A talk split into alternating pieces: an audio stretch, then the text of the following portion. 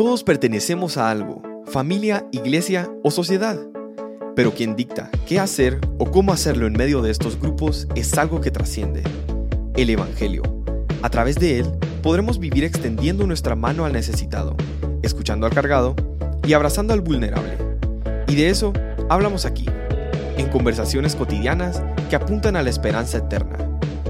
Bienvenidos a otra edición de Religión Pura, el podcast de Alianza Cristiana para los Huérfanos. Hola, bienvenidos a otra edición de Religión Pura. Hoy David y yo estamos súper honrados de tener aquí con nosotros al director del Consejo Nacional de Adopciones, el licenciado Rafael Campos. Le damos la bienvenida y le damos las gracias por hacer tiempo. Em, recientemente vimos una publicación que nos emocionó bastante acerca de un chico que fue adoptado por una familia israelita y que fue reunificado con su, no reunificado, reunido con su familia de origen, con su mamá biológica, eh, y usó el servicio de, del CNA. entonces, nosotros estamos eh, como muy curiosos y muy emocionados con esta nueva posibilidad, porque para un contexto histórico, eh, en el pasado Guatemala era uno de los principales países que daba en adopción niños. Eh, yo recuerdo en, los, en la década de los noventas uno iba a un hotel a cualquier hora y en cualquier momento del año y el lobby estaba lleno de extranjeros europeos y estadounidenses con bebitos guatemaltecos. Em, y esto era una escena súper usual en Guatemala. Y luego de que se cierran las adopciones internacionales en el 2012, si no estoy mal, eh, pues ese escenario cambió drásticamente y digamos, ha habido un montón de complicaciones debido a esto, ha habido historias muy dolorosas y ha habido, eh, em, por qué no decirlo, casos de corrupción que se han descubierto y creo que vamos a seguir viendo un desenredo, digamos, de, de muchas historias que al final tocaron vidas porque son vidas y son familias. Y a mí personalmente me alegra mucho que el CNA esté siendo proactivo en Guatemala para poder auxiliar a los muchachos que están buscando su origen. Eh, nosotros durante la pandemia de 2020 iniciamos un grupo de apoyo, David y yo, eh, en línea para jóvenes que fueron adoptados, ¿verdad? Eh, y para nosotros fue muy iluminador. Yo creo que David, yo no sé si a vos te pasó, pero yo de verdad abríamos el, el grupo y, salíamos edificados, David y yo creo más de lo que los muchachos podían eh, aprender de nosotros. Y sí que nos quedó muy claro la necesidad de la gran mayoría de tener conocimiento de su origen. De alguna manera eh, necesitamos todos porque fuimos hechos para esa pertenencia, ¿verdad? Y no, para que no existiera ruptura. Y a pesar de que fueron adoptados y son amados y son eh, queridos y tienen un nuevo nombre, no, deja de existir esta eh, ¿verdad? necesidad latente. Y entonces hoy vamos a hablar un poco acerca de este programa y eh, David, no sé si vos quisieras aportar algo antes de que empecemos con el licenciado a hablar ya del programa en sí. Solo para aclarar también para la audiencia en el extranjero, el, CNA en Guatemala es el ente rector en, el tema de adopciones, ¿verdad? Que regulan todas las adopciones. Antes eh, se hacía con los abogados, por ejemplo, y, luego ya con el gobierno, pero ahora ya es el Consejo Nacional de Adopciones que gestiona todos los casos de adopción en Guatemala. Y aparte tienen otras funciones, ¿verdad? El Consejo. Eh, pero me gustaría entrar en materia, ¿verdad? Que, que el Campos nos, nos, cuenta un poco de dónde surge esta idea, ¿verdad? ¿Cómo surgió? y cómo ha sido el desarrollo de este programa en sí. Muy bien, eh, buenos días, muchas gracias. Agradecemos mucho en nombre del Consejo Nacional de Adopciones el espacio que nos permiten aquí de Religión Pura. Aixa, muchas gracias por invitarnos también. David, muchas gracias por tomarnos en cuenta. Nosotros como Consejo Nacional de Adopciones valoramos mucho la difusión de nuestros programas. Creo que hay mucho desconocimiento con los quehaceres y los servicios que presta el Consejo Nacional de Adopciones, que va más allá de simple y sencillamente regular o tramitar una adopción. Entonces, estamos muy agradecidos por este espacio. Consideramos yo personalmente también, como socios estratégicos a las iglesias evangélicas, a Sucriwa también, con la cual hemos tenido muy buena relación.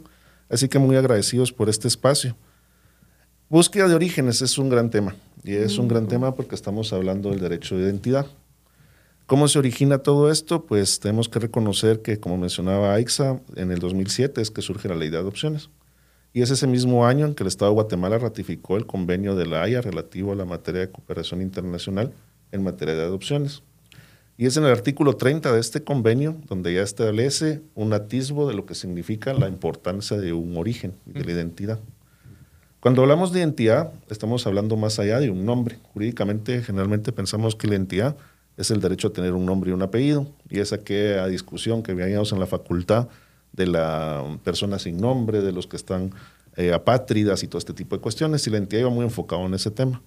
Actualmente y sobre todo en la jurisdicción especializada de niñez, se concibe la identidad como un conglomerado de elementos mayores, que como mencionaba Aixa, representa también el tema de su origen étnico, su origen lingüístico, el tema de pertenencia también, no solo pertinencia, de pertinencia de, que sea apropiado a su origen y su desarrollo, sino también a un sentido de considerarse parte de algo. Mm.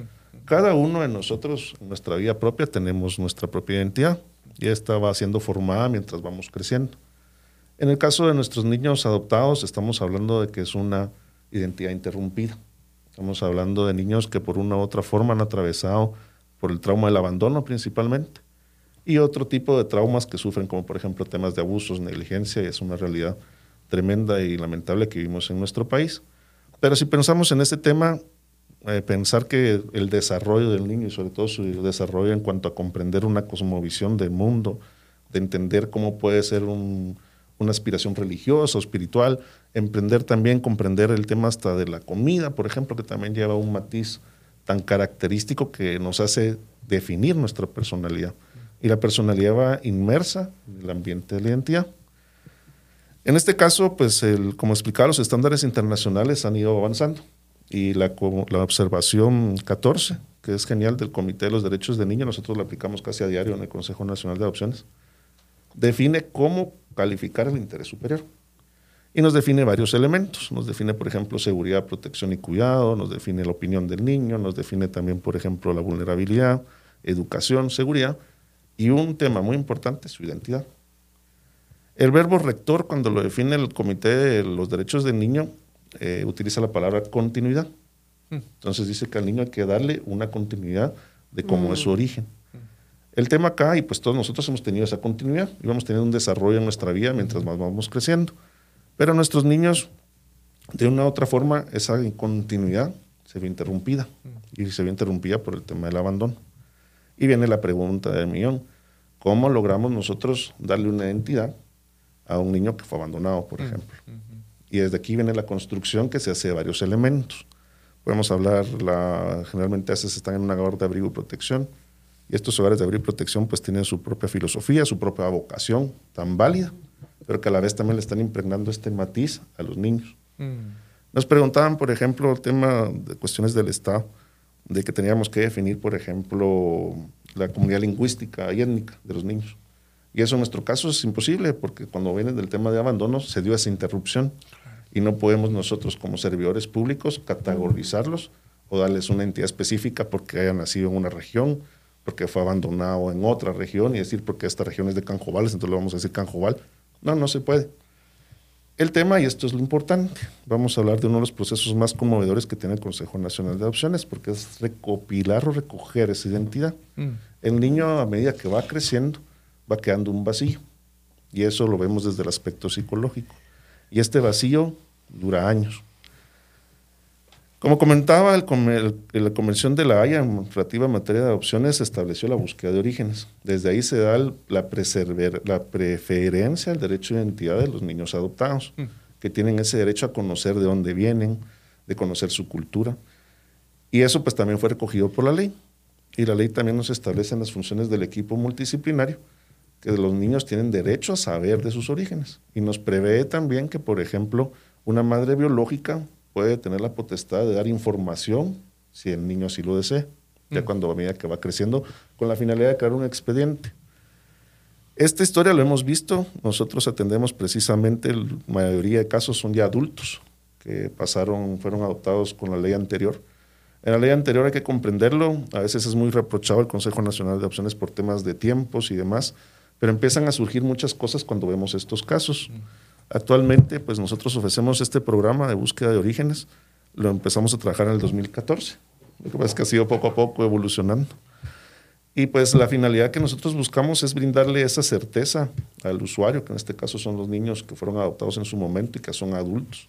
Muchos de ellos en el extranjero tienen muchas crisis y los vemos porque ellos crecieron en un ambiente en el cual, por ejemplo, sus rasgos étnicos no eran acordes a los de su comunidad, en el cual el idioma también fue algo difícil y que después ya solo hablan inglés. Entonces vemos que este vacío que hablamos de la interrupción de su identidad persiste. ¿Cómo vamos a establecer eso? Y ese es uno de los grandes desafíos que tienen los padres adoptivos, que eventualmente le están dando asesoría, apoyo psicológico a sus hijos para que empiecen a comprender y poderse ser parte del entorno comunitario. Pero lo que vemos ahora es que esa cuestión persiste, esa ansiedad, ese tema de mm. lo que fue. Eh, hemos visto muchos casos numerosos y pues entre ese tema también han sido ya 117 niños, pero personas ya adultas, que nosotros les hemos dado asesoría. De esos 117, la gran mayoría, pues sí, son de Estados Unidos. Mm. Recordemos que Guatemala fue el país que más envió niños a Estados Unidos, son 44 de estas personas que fueron adoptadas anterior a la ley que nos han buscado. De Guatemala han sido 12, también personas guatemaltecas han querido buscar sobre sus orígenes, saber sobre quién es su madre, sobre dónde vienen. De Israel también son 6, de Canadá 6, tenemos de Suecia 3, de Alemania 4, de Bélgica 5, de España 4, de Francia 13. Con Francia teníamos una relación muy estrecha con este tema en un principio. Poco a poco pues ha ido menguando. También hemos tenido hasta inclusive de Luxemburgo, de Irlanda del Norte, que la finalidad es eso, es ese vacío que quieren buscar y encontrarlo. Quiero comentarles que mm, a veces las personas adoptadas lo hacen por su propia cuenta, contratan eh, investigadores privados. Y pues eso también es válido porque es esa necesidad y esa necesidad que tienen. Pero desconocen que existe un programa del Consejo Nacional de Adopciones. Hmm. Eso es importante mencionarlo, porque de una u otra forma eso también puede llevar a situaciones de bastante vulnerabilidad, sobre todo con la familia biológica. Entonces, comentándoles, básicamente eso es lo que se busca. Eh, es la persistente y el anhelo constante de la persona adoptada de saber su origen, de obtener respuestas. No solo se limita a tener un apellido, no solo se limita a saber que yo soy guatemalteco, sino que también buscar respuestas. ¿Por qué mi mamá me dejó? ¿Quién fue mi papá? ¿Por qué no fue posible que me cuidaran? ¿Por qué me enviaron al extranjero? ¿Cómo fue mi proceso cuando fui al extranjero? Y pues tenemos una gran trabajadora social que es Mirna Yupe, y yo lo comento acá, y es la que hace la investigación. Solo tenemos una trabajadora social para estos 117 casos. Tenemos una eficacia del 78%. Quiero comentarles que tenemos 70 familias localizadas a través de este trabajo de hormiga. Wow. Mirna, sí, yo creo que encuentra hasta debajo de, de, las piedras porque ella se mete a los registros, si no encuentra los registros va con las comunidades y que fíjese que me contaron y me contaron y pues... Mm así va consiguiendo las familias. Y pues tenemos esa efectividad. De estas, pues quiero mencionarles que 15 no han sido localizadas y es porque de una u otra forma ha sido imposible, no existe documentación y demás. Yo creo que dada la estadística no es un número tan mal. Cinco solicitantes que abandonaron el proceso, tienen que comprender esto. Estamos hablando de la emoción, estamos hablando de lo que significa para una persona adoptada enfrentarse a que, razones de por qué fue abandonado. Y eso puede ser muy difícil. Después voy a hablar un poco del proceso para explicar por qué sucede esto. Tenemos cinco que fueron denuncias realizadas por no corresponder a los documentos de adopción, es decir, los documentos que ellos tenían no eran legales. Entonces no pudimos ubicar a las personas, pues nos correspondió por mandato de ley interponer denuncias, porque la omisión de denuncia es responsabilidad del servidor público. Y en este caso también hay que recordar cómo fue antes el proceso, porque eso quiero comentarles más adelante. Y por último tenemos que una adopción que se obtuvo documentos de adopción, pero únicamente para renovación de pasaporte. Mm. Hay que comprender que esto es un derecho del adoptado. No es ni del Consejo Nacional de Adopciones, mucho menos de la familia biológica. La familia biológica hay que comprenderla, en su momento tuvo que separarse, tuvo que dar en adopción, pero el derecho es del adoptado. Y a veces ellos simplemente quieren, por ejemplo, conocer los nombres de sus papás o conocerla en foto. Y dicen, ya, por mí es suficiente. En este caso dijo, no, me interesa, yo también estoy en conflicto con eso, lo que quiero es mi pasaporte. Entonces también se buscó ese tipo de apoyo. Comentado estos son los números que tenemos. Desde el 2014 lo hemos venido trabajando, últimamente hemos incrementado más con esta situación. Y pues nos es necesario la divulgación, que se conozca este programa por lo que representa. Hay algunas instituciones que se han agrupado en el extranjero, eh, personas guatemaltecas adoptadas que ya son mayores, Y algunos tal vez con el afán de encontrar a su familia biológica hacen publicaciones que no son adecuadas y que ponen vulnerabilidad a la familia biológica. La familia biológica hay que comprender, fue una familia que estuvo en conflicto, que tal vez ese conflicto persiste. Y a veces, por ejemplo, divulgar su información, su rostro en una red social puede representar hoy por hoy un peligro y una vulnerabilidad para la familia biológica. Eso lo pone bastante complejo y por eso nos vemos en la necesidad de promocionarlo. Eh, recientemente, la semana pasada, no, antepasada fue, vino Benjamin Fossen, él es el presidente de Guatemalan Roots, se llama la asociación. Es una asociación de adoptados guatemaltecos que están en el extranjero.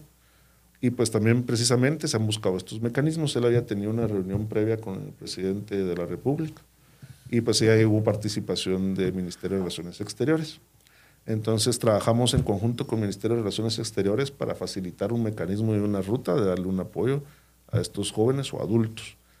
En este sentido, pues tenemos un botón, ustedes entran en la página del Consejo Nacional de Adopciones y ahí mismo tienen un botón que se apacha, tenemos información en alemán, francés y inglés para poder optar a aplicar a que sea conocido y que conozcan de nuestros servicios. Mm.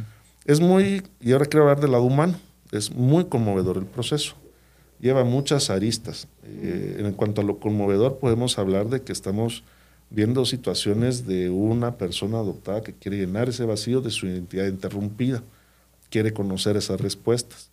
Nosotros cuando propiciamos este proceso buscamos que la persona adoptada tenga apoyo psicológico en el extranjero. Mm. Tenemos el caso de una muchacha, no vamos a decir país por confidencialidad, que fue la primera, del 2014, y hasta la fecha seguimos en pasito a pasito, porque es de ella quien depende ir conociendo del proceso. Ya está próxima a conocer a su padre biológico, pero tiene que ir así poco a poco y la autoridad central del país donde se encuentra le ha dado seguimiento y le ha dado ese apoyo. Por nuestra parte también tenemos que proteger a la familia biológica y en ese sentido tenemos contención porque también para ellos es impactante. Y resulta que mm, hemos hecho encuentros, yo pues he estado involucrado desde que fui coordinador del equipo multidisciplinario cuatro años por el tema del inglés pero va más allá de una traducción. También hay que tener ciertas características de intérprete para manejar las emociones, mm. encontrar las pausas, los, los momentos de común, porque estamos viendo momentos cruciales y sobre todo muy emocionantes. En cuanto a la madre finalmente ver a su hijo ya grande, mm. que fue algo que nunca esperaba ver, y del hijo de percibir aquello que también añoró. Entonces es un proceso de mucha reconciliación, un proceso que habla mucho de culpas, pero también de perdones, mm. en el cual se logra pues encontrar una armonía. Algunos de ellos siguen en contacto. Tenemos una, una persona adoptada en Estados Unidos que viene frecuentemente a Guatemala a ver a su mamá biológica y se juntan en un restaurante y demás, porque ha tenido ese éxito, ha tenido ese propicio. Em, comentarles eso también, que el tema de búsqueda de orígenes también nos desvela cómo fue el proceso de adopciones anterior. Mm. Teníamos el caso de una señora que pues fue adoptada en Estados Unidos y ella decía, es que ustedes no saben lo difícil que fue para mí estar en Estados Unidos. Y si yo no quiero que mamá biológica sepa nada de eso, porque la mamá biológica estaba segura que se había ido bien. Mm. Y decía, allá cuando me adoptaron, pues fui con una señora, mis papás adoptivos, y resulta que mi mamá eh, tenía problemas eh, psiquiátricos graves, pero como no había evaluaciones para darle en adopción, entonces hizo cargo el papá, el papá se volvió alcohólico por el tema de la mamá y entonces terminó con el abuelito, resulta que sufre abusos. Entonces regresa al sistema, pero en Estados Unidos. Y después nos cuenta que fue un foster family, que es una familia sustituta y también le fue difícil. Y después a otra y terminó a los 18 años con sus pistolas, salió adelante. Pero vemos ese tema de la humildad y la reconciliación, porque ella tuvo la oportunidad de reprocharle a su madre biológica y dijo, no le cuenten nada, porque yo no quiero que ella sepa esto. A mí me fue muy difícil, yo tuve mucho rencor, tuve mucho enojo, pero ya lo superé. Y ahorita yo estoy feliz porque finalmente puedo ver a mi mamá. Mm. Entonces se dan estos casos muy, muy humanos. Totalmente. tanto, tanto, tanto que podemos eh, desgranar de aquí, eh, porque es un esfuerzo eh, que usa tantas articulaciones, ¿verdad? Requiere tanta ayuda, tanto esfuerzo conjunto porque es un equipo legal, es un equipo, eh, pero el lado humano me agrada oír que no solo se ocupan del lado técnico, ¿verdad? Vos investigativo, sino considerar el impacto psicológico para ambas partes. em, porque definitivamente se ajusta la realidad, ¿verdad? Y, bueno, eh, nosotros somos Alianza Cristiana para los huérfanos y no es, es imposible para mí no pensar en el versículo que dice, ¿acaso podrá una madre olvidar al hijo que dio a luz? ¿Verdad? Es decir, eh, estamos eh, programados para poder buscarnos y necesitarnos y, y, no se olvida una criatura, ¿verdad? Entonces, considerar el impacto de ambos lados y que no pensaría yo que es un cierre o un final, ¿verdad?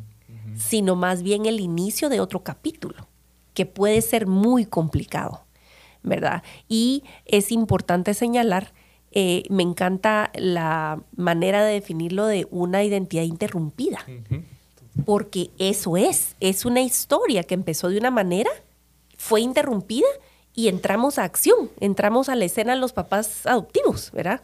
Em, y aquí es un llamado también a que las familias adoptivas em, comprendamos que no es falta de gratitud, que no es em, eh, personal, que no es porque nosotros no estemos haciendo eh, las necesidades en nuestros hijos, sino que la familia biológica, la familia de origen ocupa un lugar y nosotros ocupamos otro lugar.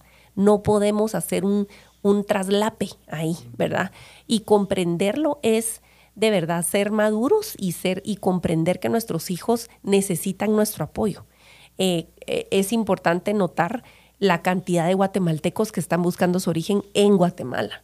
Porque el hecho de verme como la mayoría de la población no merma eh, el vacío y la desconexión y esa interrupción que se dio. Entonces, que incluso nosotros que estamos aquí en Guatemala, escuchando en Latinoamérica, en donde estén, puedan abrirse la posibilidad de que sus hijos van a requerir, van a necesitar dar este paso, si no en la niñez, más adelante, ¿verdad? Y yo no sé si existe alguna cláusula, hay, una, hay un límite de edad para que los eh, adoptados puedan acceder a su información.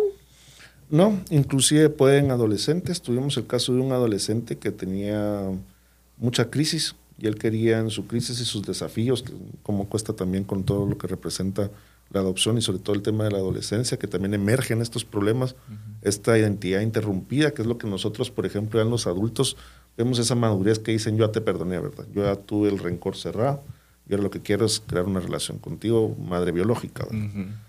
Eh, por el contrario, los adolescentes sí, es una efervescencia que tienen y dos de ellos han pedido búsqueda de orígenes, lo hemos hecho, pero tiene que ser muy plausible si es una facultad que nos da el Estado por ser servidores públicos y atender a la ley, porque también en la ley está reflejado esto, tanto en el reglamento como en la ley, el programa de búsqueda de orígenes.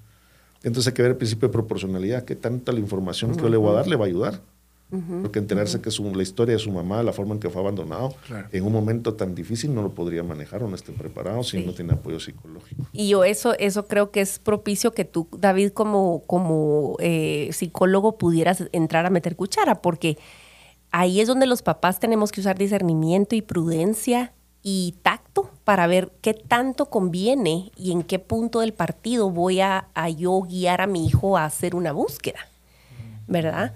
Porque eh, nosotros sí abogamos mucho por hablar la verdad y por dejarles saber y de hecho eh, hay un consenso, creo yo, entre profesionales y especialistas en temas de adopción que dice que a la edad cognitiva de 12 años ya el niño debería conocer los, los rasgos, ¿verdad? Los, rasgos de su historia, los datos de su historia lo más posible eh, para empezar a procesar sus pérdidas y etcétera. Pero vos qué le dirías a, a una familia que está viendo que su hijo tiene mm. una inclinación hacia esa búsqueda, em, ¿qué podría ser prudente considerar en esto? Hmm. Yo creo que como padre, como todo padre, tú tienes como una caja de herramientas a tu alcance y surge una necesidad de tu hijo y tú abres tu caja y ves, tiene frío, tengo para arroparlo, tiene hambre, esto, eh, tiene necesidades emocionales, aquí estoy, etcétera, ¿verdad? Pero en una adopción particularmente, surge una necesidad del adoptado que tú no tienes nada en tu caja de herramientas. Porque como decían, eh, hay una interrupción de la identidad, tú no estuviste ahí, tú no tienes, suena mal esto, pero tú no puedes eh, resolver esto para ellos. Tú necesitas ir a otro lugar para abrir la caja de herramientas de alguien más, en este caso del Consejo Nacional de Adopciones, a que te ayuden en ese proceso. Entonces, a mí lo que me da, em, yo creo que sería muy difícil como decir a esta edad esta información y así, porque cada caso es diferente. La, el desarrollo cronológico no siempre refleja el desarrollo cognitivo de los niños, así que es diferente también para cada niño qué información va a ser beneficioso. Em, yo creo que va a llegar el punto en, toda, en la vida de cada adoptante en donde sí, se, ellos deberían tener acceso pleno a su expediente. Em, aunque también nosotros que hemos estado en el área de la gestión social aquí en Guatemala sabemos que tampoco son libros extensos de aquí todo toda la información que quisiéramos solo hay que abrir el libro, ¿verdad? Como le mencionaba el Campos, es que es un trabajo investigativo bien difícil, eh, ¿verdad? Con diferentes obstáculos como papeles falsificados. Eso te iba a decir yo. ¿Cuánto del expediente es real? Es real y cuánto fue inventado y cuánto de verdad que es que no hay. Entonces, sí, yo creo que debemos depender de ahí donde me gusta mucho el, eh, em, este, este approach, o sea, la forma de llegar del abordaje. abordaje de la Consejo Nacional de Adopciones, que sea multidisciplinario. Porque ahí tenemos la perspectiva psicológica, de trabajo social, el aspecto legal, y todos juntos ven cuál es el, el bien de ese niño, incluyendo la misma voz del niño, ¿verdad? Entonces, yo creo que de esa forma cada, cada quien con su especialidad, con su entrenamiento, con su historia de vida. O sea, llegamos a la mesa a tomar mejores decisiones. Si los papás toman todas las decisiones, ellos solos no tienen esa capacidad. Ahí es donde tenemos que humillarnos como papás y decir, yo no tengo lo que se necesita para resolver esto, necesito a otros en esto, ¿verdad? Qué interesante, David. Y sí quisiera agregar un poco también sobre el tema de familia adoptiva. Eh, quería comentarles que en muchos de estos encuentros también ha participado familia adoptiva. Y también es muy conmovedor y también creo que es una forma de, parar ese miedo, porque es un miedo que tienen los papás adoptivos de que tal vez va a preferir a la familia biológica, que me va a olvidar. Y vieran que es muy impresionante porque es la familia de origen, la que dio a luz, la que con todo respeto y humildad le agradecen a la familia adoptiva por haber visto a su niño. Y una de las razones que más dan las familias biológicas es yo no puedo darte la oportunidad y la vida que tienes ahora. Y le dicen a la familia biológica, a la adoptiva, yo les agradezco mucho por haber hecho esta oportunidad de mi hijo. Y vemos otra vez ese reencuentro. Entonces, como les comento, es un proceso tal vez muy confidencial y por eso no hemos promocionado, promulgado mucho por lo que requiere. La familia de Israel, ustedes vieron la publicación porque de ellos exaltados y con un entusiasmo muy genuino quisieran darlo a conocer y pues accedieron, ellos mismos fueron los que lo propusieron. Eh, les comento porque ellos tuvieron una experiencia previa en Bulgaria y no les fue muy bien. Dice que precisamente la verdad, eso es lo que ellos querían, encontrar la verdad y que en Bulgaria fueron con un investigador privado y resultó muy difícil. Em, aquí lo que queremos proponer, y pues por supuesto del Consejo Nacional de Adopciones, pero también ver que a través del Estado funciona también, que hay un mandato legal, que el mandato legal faculta a los servidores públicos para realizarlo, de que es gratuito, Creo que eso es muy importante considerarlo. El sábado vino una persona adoptada eh, guatemalteca en Estados Unidos con cuatro compañeras, amigas, que pertenecen a esta asociación.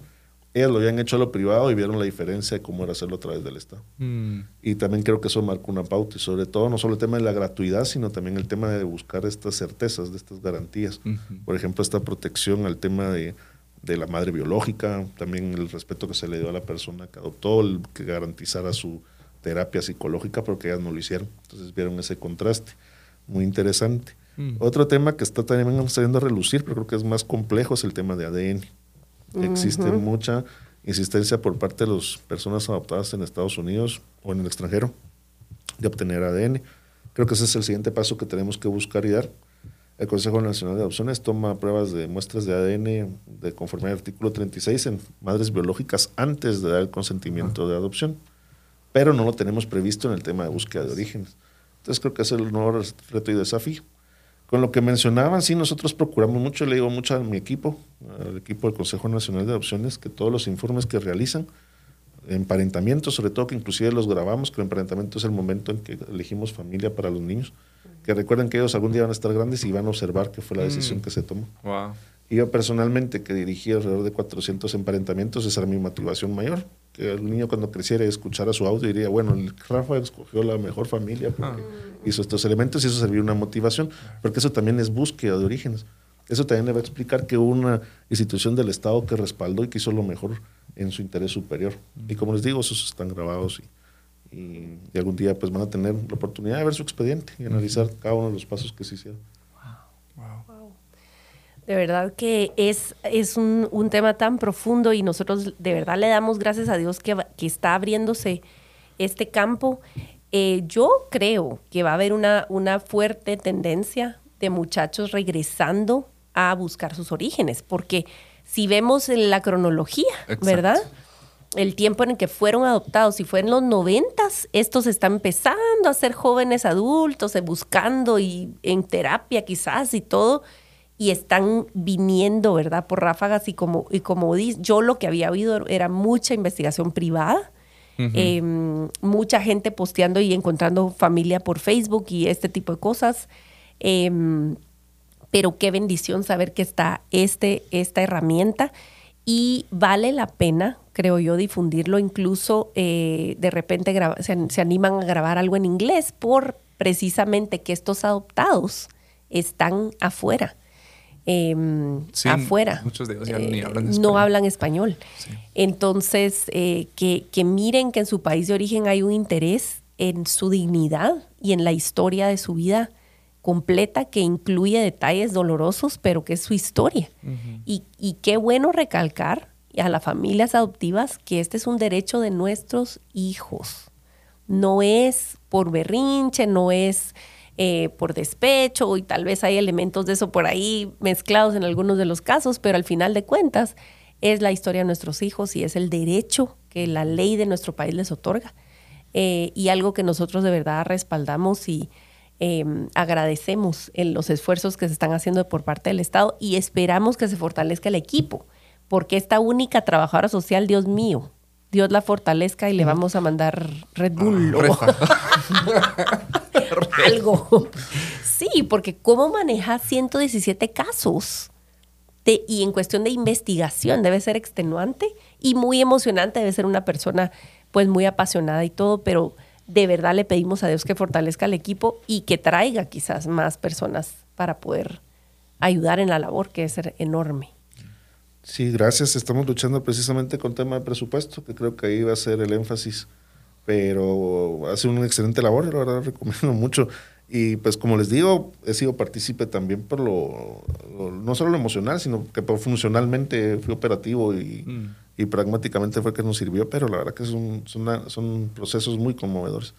El Consejo Nacional de Adopciones creo que tenemos la virtud o la ventaja de que somos una entidad del Estado que sí vemos finales felices. Mm. Y en esos finales felices, pues vemos este tema de la reconciliación que es impresionante. O sea, la madre que la última vez que tuvo a su hijo fue cuando era recién nacido, volverlo a tenerlo en sus brazos y le llama mi bebé, de nuevo estás conmigo. Y dice, nunca imaginé que iba a tener esta oportunidad de nuevo de estar con él.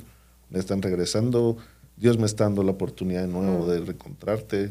Nunca pensé que esto se iba a dar. Entonces sí son cuestiones muy fuertes, pero creo que todo va en el sentido del derecho del adoptado de conocer sus orígenes. Y como mencionaban también, y mencionaba muy apropiadamente David con el tema de esta caja, ¿verdad? También recordemos lo que significa el proceso de revelación de orígenes, que paulatinamente va poco a poco explicándole a nuestros niños qué es el tema de la adopción. Y pensamos que empezamos a poderlo hacer desde los seis años de una forma paulatina, poco a poco, con cuestiones lúdicas para que ellos vayan entendiendo el concepto de lo que significa la adopción. Y poco a poco irlo explorando. Aquí nosotros desde siempre decimos, desde cero, siempre háblenle a los niños, nosotros siempre decimos a, las, a nuestras familias del grupo de apoyo, desde que el niño empieza a entender y a ver una, una mujer embarazada, hablen, ahí hay un bebé adentro, tú estuviste en una barriga y siempre hacemos eh, referencia a una ilustración que nos enseñó una maestra en estos temas. Decía, tiren piedritas al estanque, saquen el tema ustedes para que los niños sepan que, hay, que con mi mamá es seguro hablar de mis orígenes. Hemos estado tratando eso en el grupo de apoyo. Entonces, de verdad, nosotros nos gozamos y se supone que somos el pueblo que vive y que tiene la bandera del amor y de la verdad. Entonces, eh, si ustedes nos están escuchando y aún están ocultando la adopción a su hijo pequeño, dejen de hacer eso. Nunca funciona, basta.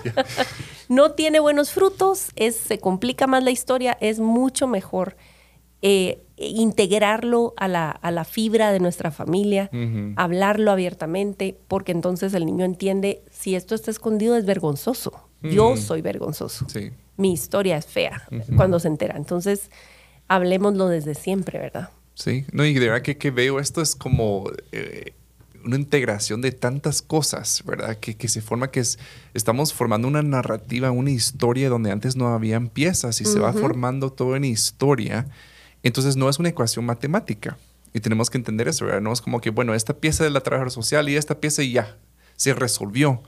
Em, se va armando una historia de redención, sí, pero toma tiempo, toma o requiere intencionalidad de parte de los papás, de los profesionales, ¿verdad? También el proceso que hay pasos que solo los hijos pueden dar, ¿verdad? Nadie puede perdonar por ellos, nadie puede hacer esto por ellos. Entonces también que, que, entendamos la complejidad de eso, pero realmente yo aplaudo al, al CNA por esto porque creo que sí era un programa que existía, pero ahora se está dando a conocer más, gracias a Dios, porque creo que también esto va a ser, hemos visto un crecimiento Em, de deseo de conocer los orígenes y también creemos en eso, es bueno, ¿verdad? Aparte de que sí, la, la, ley, perdón, eh, da espacio, ¿verdad? Para esto que sea parte de, lo que ofrece el gobierno de Guatemala, pero también creemos que a un nivel espiritual, esto es bueno, que se conozca la verdad, que ellos pueden tener su historia completa.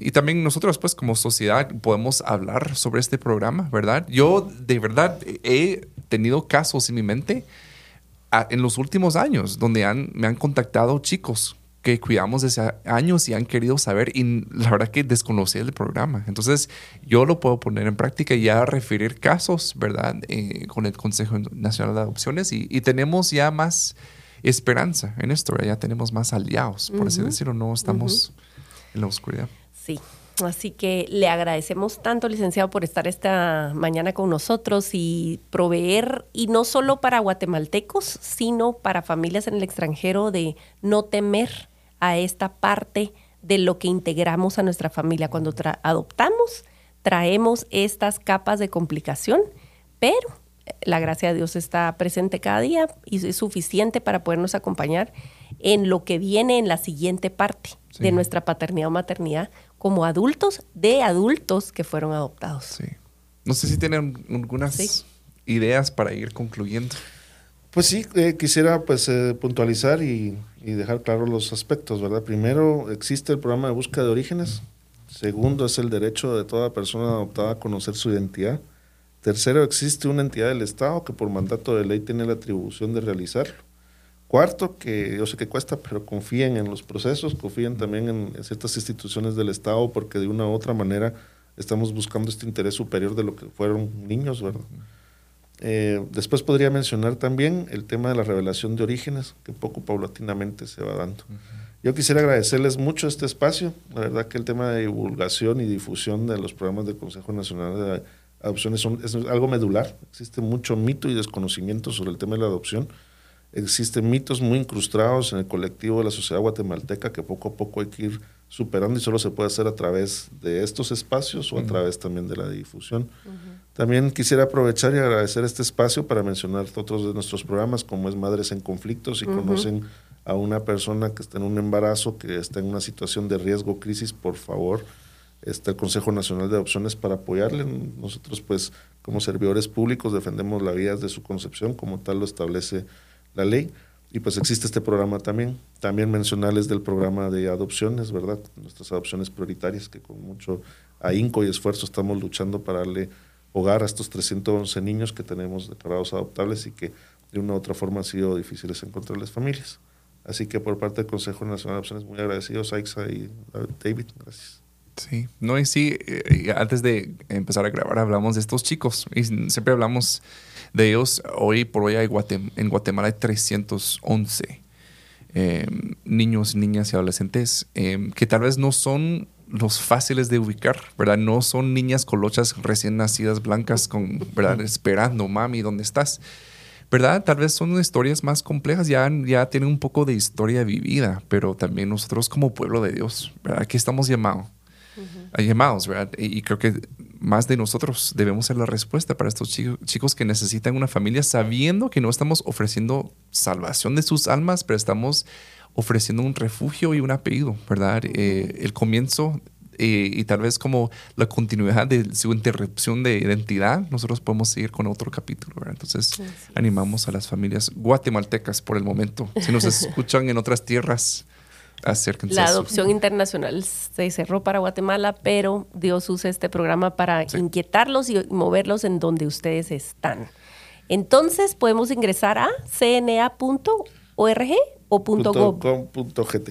.gov. No, ah, no, sí, .gov.gt. ¿Es de, grande? Sí, de, gobierno. De gobierno. punto GT.